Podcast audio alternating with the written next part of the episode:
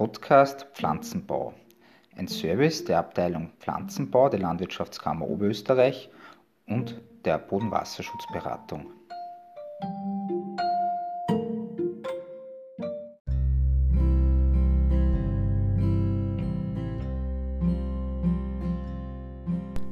Im Folgenden hören Sie eine Aufnahme von einer Feldbegehung durchgeführt am 20. April nachmittags im oberösterreichischen Zentralraum.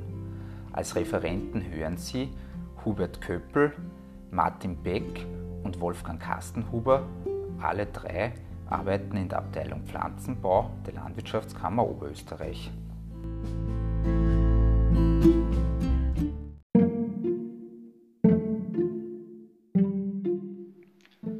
Wenn Sie Fragen zu den folgenden Inhalten haben, dann melden Sie sich bei uns.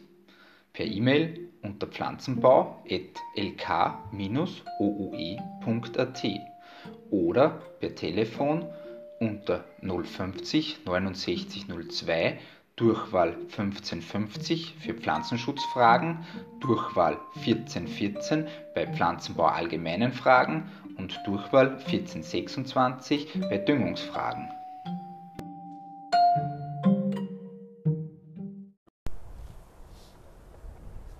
Ja, liebe Landwirte, ich darf euch heute zur Feldbegehung da am Ritzelhof recht herzlich begrüßen.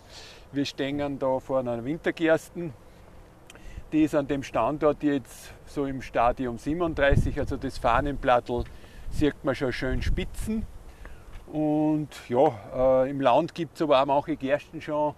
Da haben wir kurz vorm Kranenspitzen, also Stadium äh, 49 eigentlich schon, also 47, 49. Also in dem Brandbereich drin sind wir momentan bei den Gersten in Oberösterreich. Und ja, äh, ich werde dann später ein paar Sachen zum Krankheitsgeschehen auch noch sagen. Vorweg man muss sagen, es tut sich nicht allzu viel. Äh, es ist so, dass wir in dem Stadium drin immer noch überlegen müssen oder schauen müssen, haben wir noch irgendwo, Krank äh, irgendwo Unkräuter oder müssen wir vielleicht noch mal nachkürzen, was im heurigen Jahr vielleicht wenn es weiterhin so trocken bleibt, nicht das große Thema ist. Aber äh, wie schaut es aus? Haben wir noch irgendwo Disteln durchgewachsen? Äh, schaut es aus, wie wenn ein Klettenlabkraut vielleicht irgendwo überblieben war oder habe ich wo einen Ampfer und solche Sachen oder irgendwelche Gräser. Also in der Phase drin, wenn die Ähre mindestens 4 cm lang ist und das Fahnenblattel schon da ist, wäre auch noch eine Korrekturmöglichkeit mit diversen Geschichten. Also Distel ist eines der stärkeren Produkte, Ariane C wieder ein Liter, das ich da einsetzen könnte. Äh, beim Klettenlabgrad, wenn das Solo ist, könnte ich mit einem Tomigan 200 fahren, mit 07 zum Beispiel. Also solche Sachen. Äh, es gibt da in letzter Zeit eine breite Palette von Produkten, die da noch einsetzbar sind. Ihr könnt euch das auch bei uns auf der Homepage anschauen.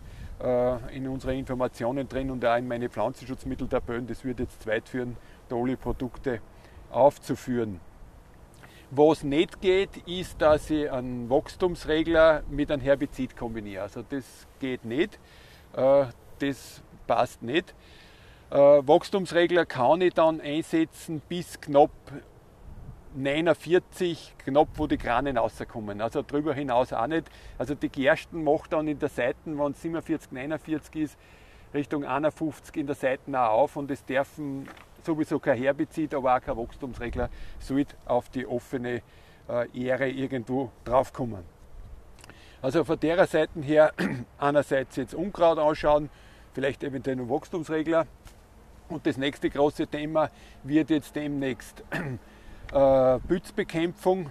Man muss sagen, die Witterung war ja trocken. Es hat dort und da mal einen kleinen Regenguss gegeben. Also bei wem es ein bisschen mehr geregnet hat, wie 3-4 mm. Wir haben manche bevorzugte Regionen, sage ich immer, wo es 10 oder 12 oder 15 Liter oder sogar mehr geregnet hat.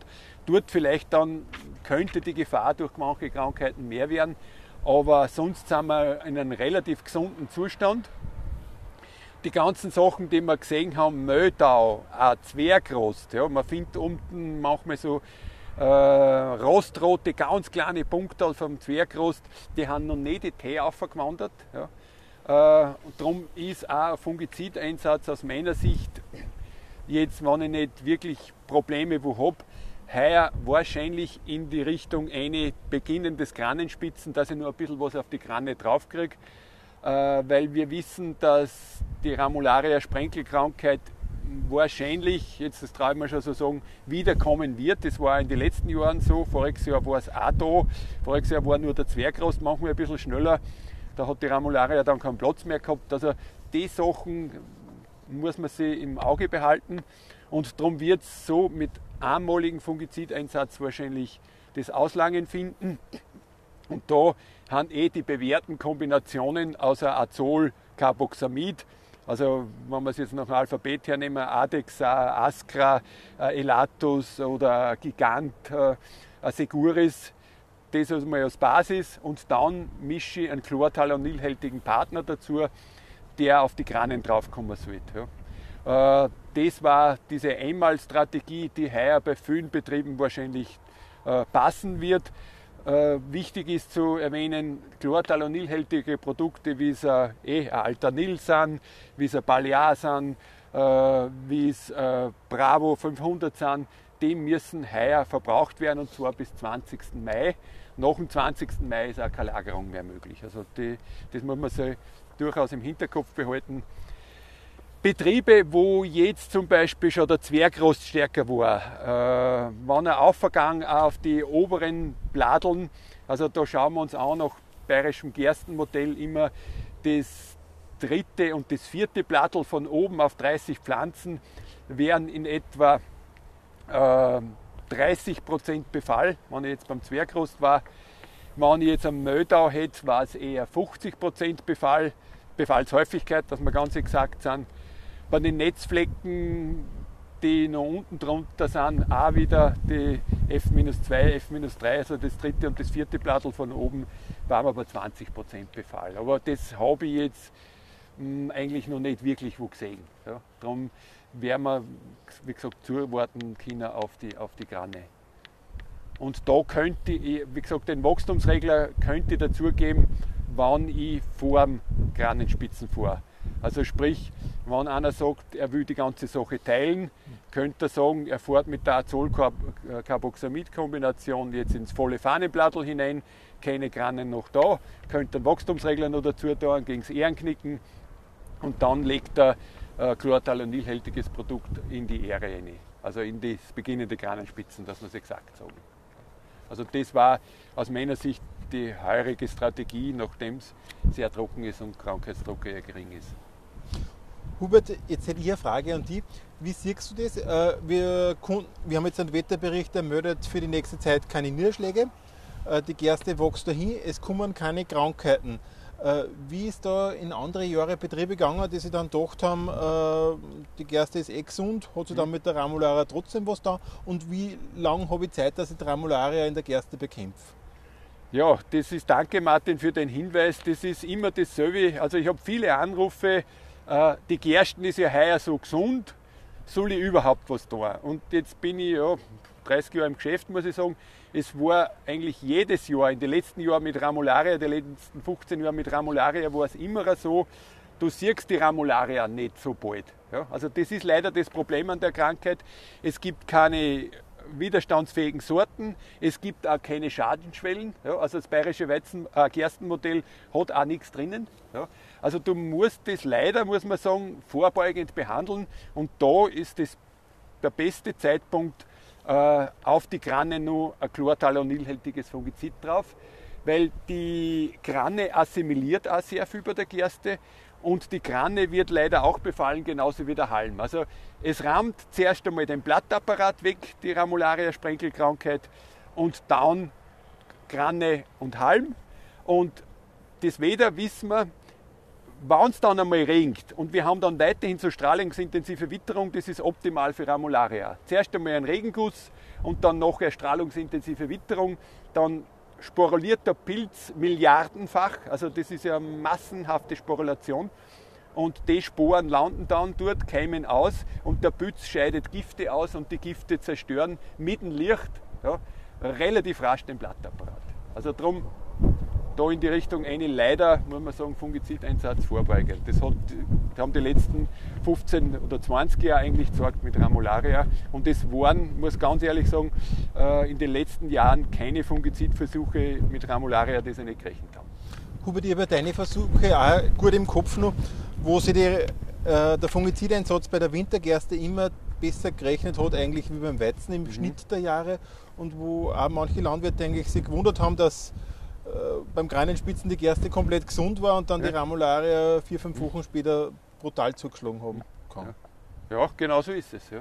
Das, das, das, muss man leider aus der Erfahrung so sagen. Vielleicht wird es einmal anders, aber die letzten 15 Jahre, wo wir Ramularia massiv gehabt haben, war es immer so. Uh, Hubert, manche Landwirte sich ja nur schwer in der Bestimmung von der Ramularia. Kannst du uns vielleicht nur ein paar Tipps geben, wie die Ramularia äh, erkennen kann, wenn es da ist oder von anderen Flecken unterscheiden kann?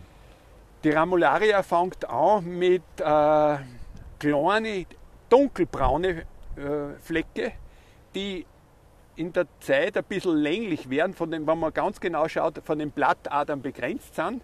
Ja. Und Sie heißt der Ramularia Sprenkelkrankheit. Das schaut aus wie so viele kleine blaue Tupferl.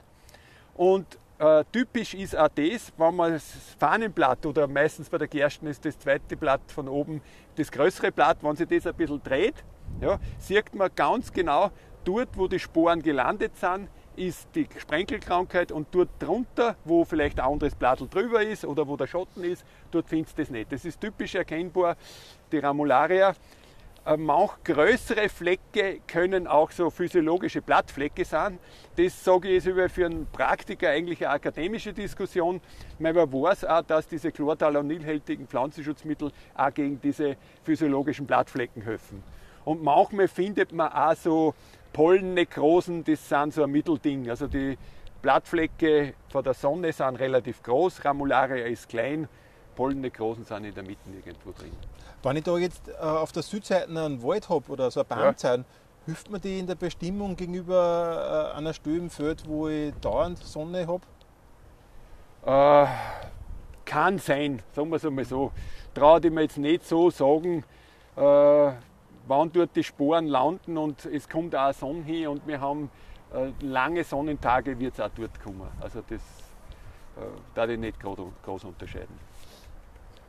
Äh, was auch jetzt ab und zu nur die Frage ist, äh, Düngung. Äh, meine, bei der Wintergerste wird von den meisten Betrieben zweimal Stickstoff im Frühjahr gedüngt und dann schon in EC 31 bei den normal entwickelten und in EC 32 bei den üppigen Gersten die Düngung abgeschlossen.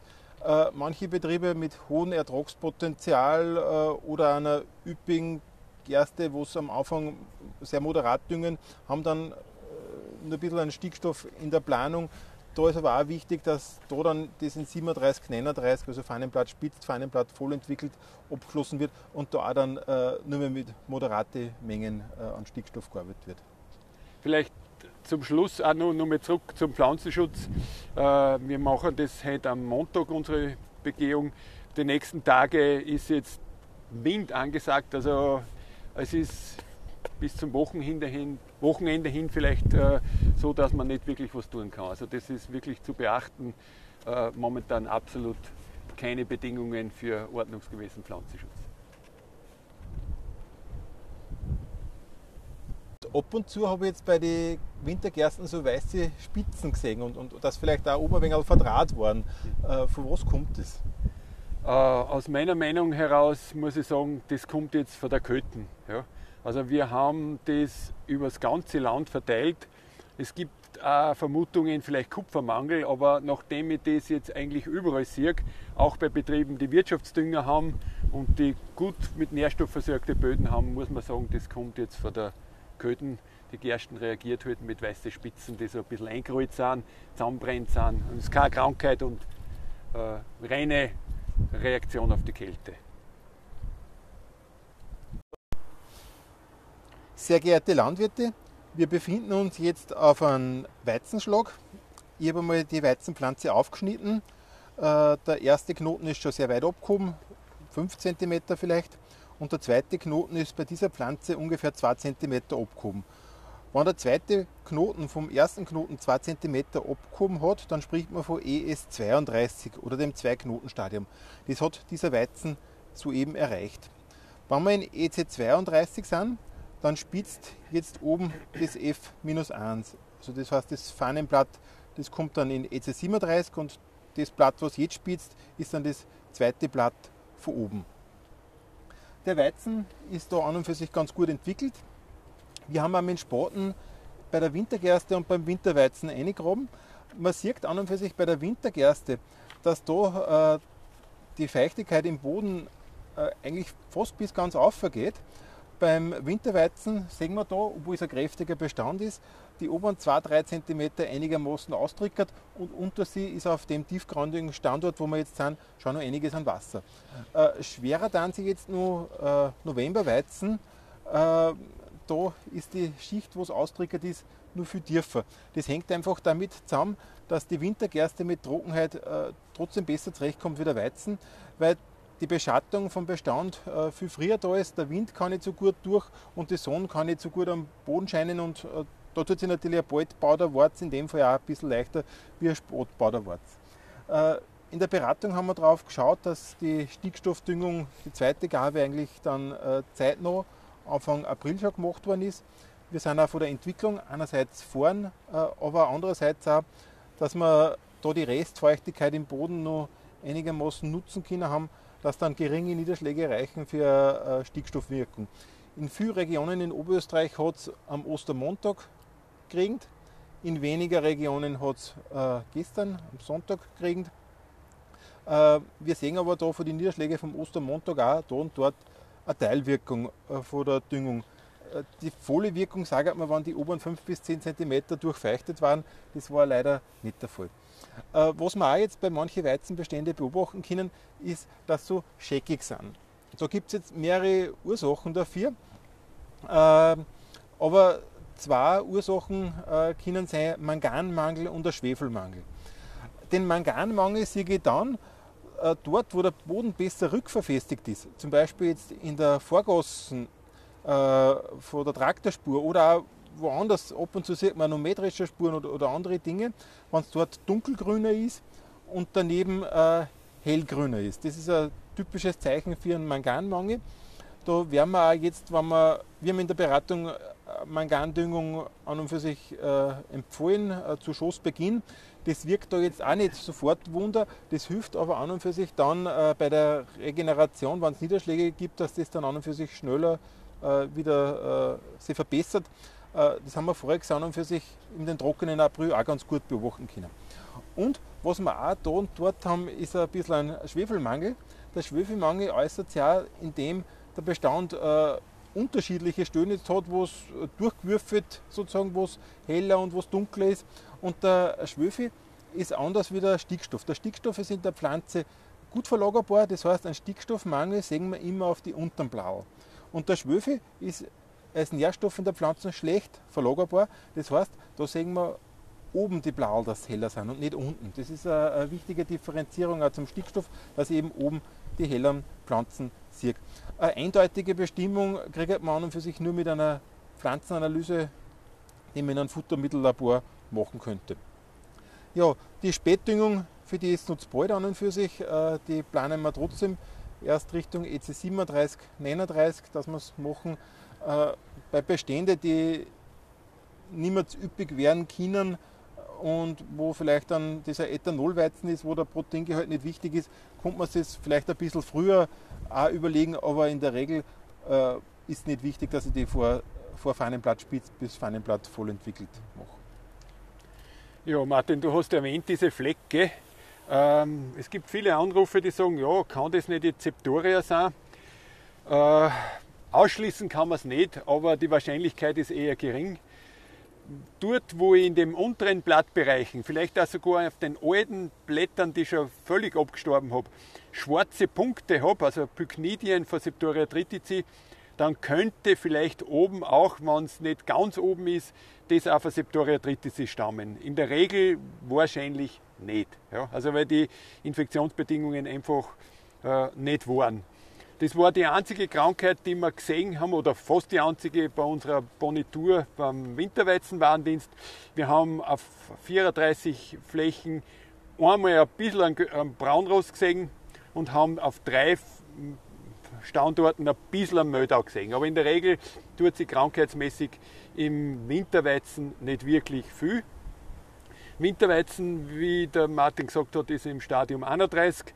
Man, ja, man muss vielleicht überlegen, äh, Beginn 32 bei manchen gut entwickelten, ob man einen Wachstumsreglereinsatz heuer im Weizen plant. Also wirklich auch anschauen, in unserem Feldbauratgeber steht eh die Lagerneigung auch drin. Manche Weizen, wo sie jetzt immer nur die Sonne reinknallen kann, nicht gut mit Stickstoff versorgt haben, vielleicht muss man sich wirklich überlegen, ob er notwendig ist. Ja. Also schauen, Sortenanfälligkeit, schauen Stickstoffnachlieferung, schauen Wassernachlieferung und dann erst entscheiden, ob man äh, wachstumsreglermäßig in dem Bereich drin was macht. Uh, Hubert, darf ich dich nur mal zur ja. Septoria triticii fragen?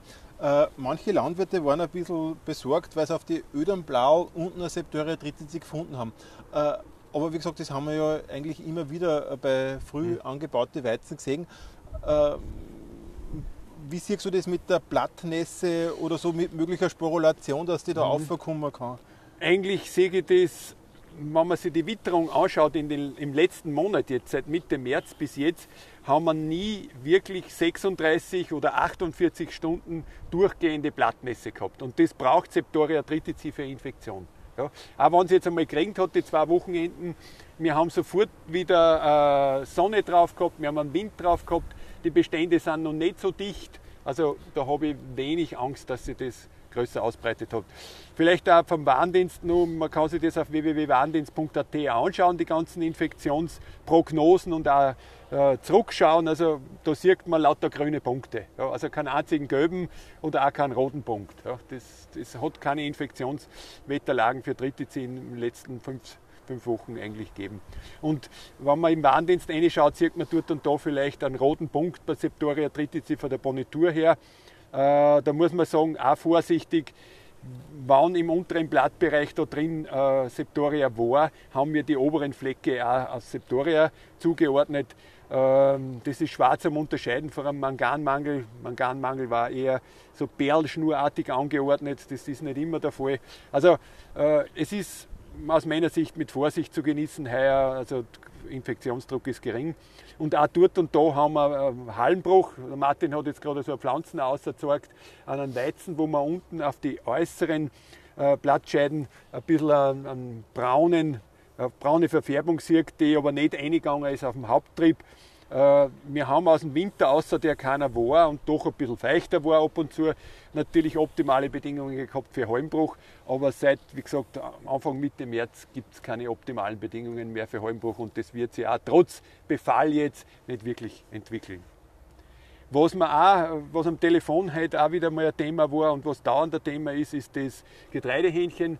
Man sieht äh, längliche Striche durchgefressen am Weizen. Das ist der Getreidehähnchenkäfer. Und wer ganz genau schaut, findet auch schon Eier. Ja, also wir haben vorige Woche bei der Bonitur, bei den 34 Schläge, fast an jeden Eier gefunden. Ja, man wird sehen, das beobachten, erst wenn wirklich die Hähnchen Larven da sind und zu fressen anfangen, äh, sagt man Fahnenblatt 10% Fahnenblattverlust, vielleicht wird heuer das F-1 auch schon befallen, wenn wir so bald dran sind. Also 10% Blattflächenverlust am obersten Blatt war die Schwarzschwelle. Also vorher bitte nichts machen diesbezüglich. Hubert, ab und zu sehen wir so weiße Spitzen hm. bei einzelnen Weizenbeständen. Äh, wie erklärst uns du das, was das senkt? Ja, so wie bei der Gersten haben wir da wahrscheinlich Reaktionen auf die Kälte. Ja, also äh, je nach Sorten machen wir unterschiedlich ein bisschen und auch nach Lage. Äh, manche Sorten kommen halt mit der Situation schlechter zurecht, manche besser. Also, also ich führe es auf die Kälte zurück. Man hat auch beim Frost an und für sich gesehen, dass die Blätter sich oben ein bisschen verdraht haben. Ja. Und wenn wer kurz vorher einen Herbizideinsatz gemacht hat, dann waren die Symptome in der Regel ein bisschen stärker ausgeprägt, wie wenn kein Pflanzenschutzeinsatz vorher Ja, danke für den Hinweis, Martin. Äh, ich habe auch einige heute wieder am Vormittag einen dran gehabt, die haben beim Herbizid einen Brenner mit dabei gehabt Und da intensive Strahlung, wie wir es eh schon immer gesagt haben, mit einem Brenner dazu hat auch diese braunen Flecke verursacht. Also mehrere Ursachen. Mangan, Arti äh, äh, Herbizid Artist, das wir vom Namen nennen. Äh, und ja, vielleicht Schwefel, ja, Helling. Und zuletzt da die sagen dritte C. Also eher alles andere wie eine Krankheit.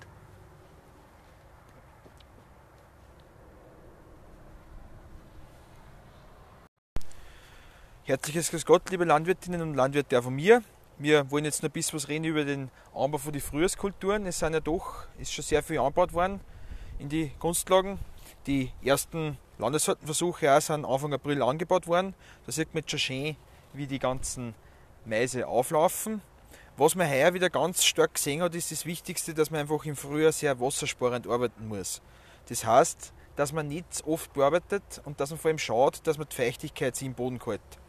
Man hat gesehen, dass die Betriebe, die wirklich nur flach gearbeitet haben und in Mais dann schön auf eine rückverfestigte mit äh, Bodenschlussschicht hinlegen kann, wo viel Wasser da ist, da hat der Mais super, super gekeimt, ist super ausgewachsen. Derjenige, der sich das Wasser durch zu viel Bodenbearbeitung weggekramt hat, der hat ein Problem, da ist vielleicht der Mais noch gar nicht aufgelaufen. Jetzt ist die interessante Frage auch gleich wieder an den Hubert weiter wenn ich einen Soja gebaut habe, inwieweit ich da jetzt mit meinen Vorauflaufmaßnahmen was tun kann oder tun sollte. Ja, vielleicht eh zum Soja muss man sagen, wer ihn schon anbaut hat jetzt und es hat jetzt am Wochenende nicht wirklich die obersten 4-5 cm gut durchfeuchtet, hat es wenig Sinn aus meiner Sicht, ein Bodenherbizid da einzusetzen. Ja, weil die ganze Woche sagt er jetzt wieder trocken und wir haben es voriges Jahr gesehen, wir haben Versuche gehabt, äh, Mitte April angebaut und Ende April angebaut. Beides mal gleich nach dem Anbau gespritzt. Ja. Und dort, wo es 14 Tage trocken drauf war, haben wir korrigieren müssen. Dort, wo wir Ende April angebaut haben, auf einem eher trockenen Standort, der dann keine Probleme mit dem Aufgehen gehabt hat, weil es so kalt war, haben die Bodenherbizide eindeutig funktioniert. Also wenn es nicht wirklich eine schöne Bodendurchfeuchtung hat, muss man leider sagen, zuwarten auf den Nachauflauf. Ja. Ich könnte zuwarten, die Zulassung ist drei bis fünf Tage nach der Saat. Also es darf kein Spritznebel, wie es so schön heißt, immer zum Keimling gelangen. Ja. Vielleicht auch nur, und dann nachher muss man halt sagen, bleibt im Nachauflauf nichts über wie Harmonie und Pulsar. Sonst gibt es nichts, aber da werden wir uns vielleicht eh in einer der nächsten Podcast-Sendungen damit beschäftigen. Zurück zum Mais vielleicht, ja, wie der Wolfgang gesagt hat, er ist schon aufgerennt dort und da. Äh, auch da wieder dasselbe, ähm, das Hauptprodukt im frühen, also im Vorauflauf in, hinein in den frühen Nachauflauf ist Adengo. Und wenn es da auch nicht feucht ist, muss ich auch sagen, eher lassen mit Adengo, außer es ist wirklich feucht. Und da kann ich zuwarten bis zum Zweiblattstadium, beginnendes Dreiblattstadium vom weißen Gänsefuß, nicht vom Mais. Also eher das Kriterium ist der weiße Gänsefuß. Der Mais darf maximal drei echte Blatteln haben, wobei das untere, breitere nicht zählt. Also dort einfach zuwarten und wenn es auch bis dorthin nicht feucht ist und der weiße Gänsefuß äh, größer ist schon, dann muss ich auch sagen, dann ist es auch vorbei mit Adengo. Ich könnte zum Adengo auch noch eine Maisbahnwelle dazugeben, dann habe ich eine ganz passable oder eine sehr gute, muss man sagen, weiße Gänsefußwirkung. Also das war die Möglichkeit, dass ich nur, wenn ich Adengo daheim habe, was rette. Aber sonst muss ich dann zuwarten auf einen echten reinen Nachauflauf, also mit eh die bekannten Produkte. Und da muss ich halt dann schauen, bin ich im Wasserschutz- und Schongebiet, äh, bin ich im Grundwasser 2020 und dementsprechend die Produkte dann auch auswählen. Vielleicht äh, Fragen gibt es immer wieder Drahtwurm. Also wenn ich jetzt angebaut habe, gibt es leider im Nachhinein nichts mehr, dass ich gegen einen Drahtwurm was machen kann. Also die Sachen sind leider vorbei. Wer nur Mais anbaut und weiß, dass ein Drahtwurm dort ist, gibt es heuer nur einmal einen Sonido gebeizten Mais oder einen Meserol gebeizten Mais, wobei Sonido natürlich besser ist gegen Drahtwurm wie Sonido. Ah, Sonido besser ist wie Meserol äh, gegen Drahtwurm. Und sonst gibt es die Granulate, also die Geschichten.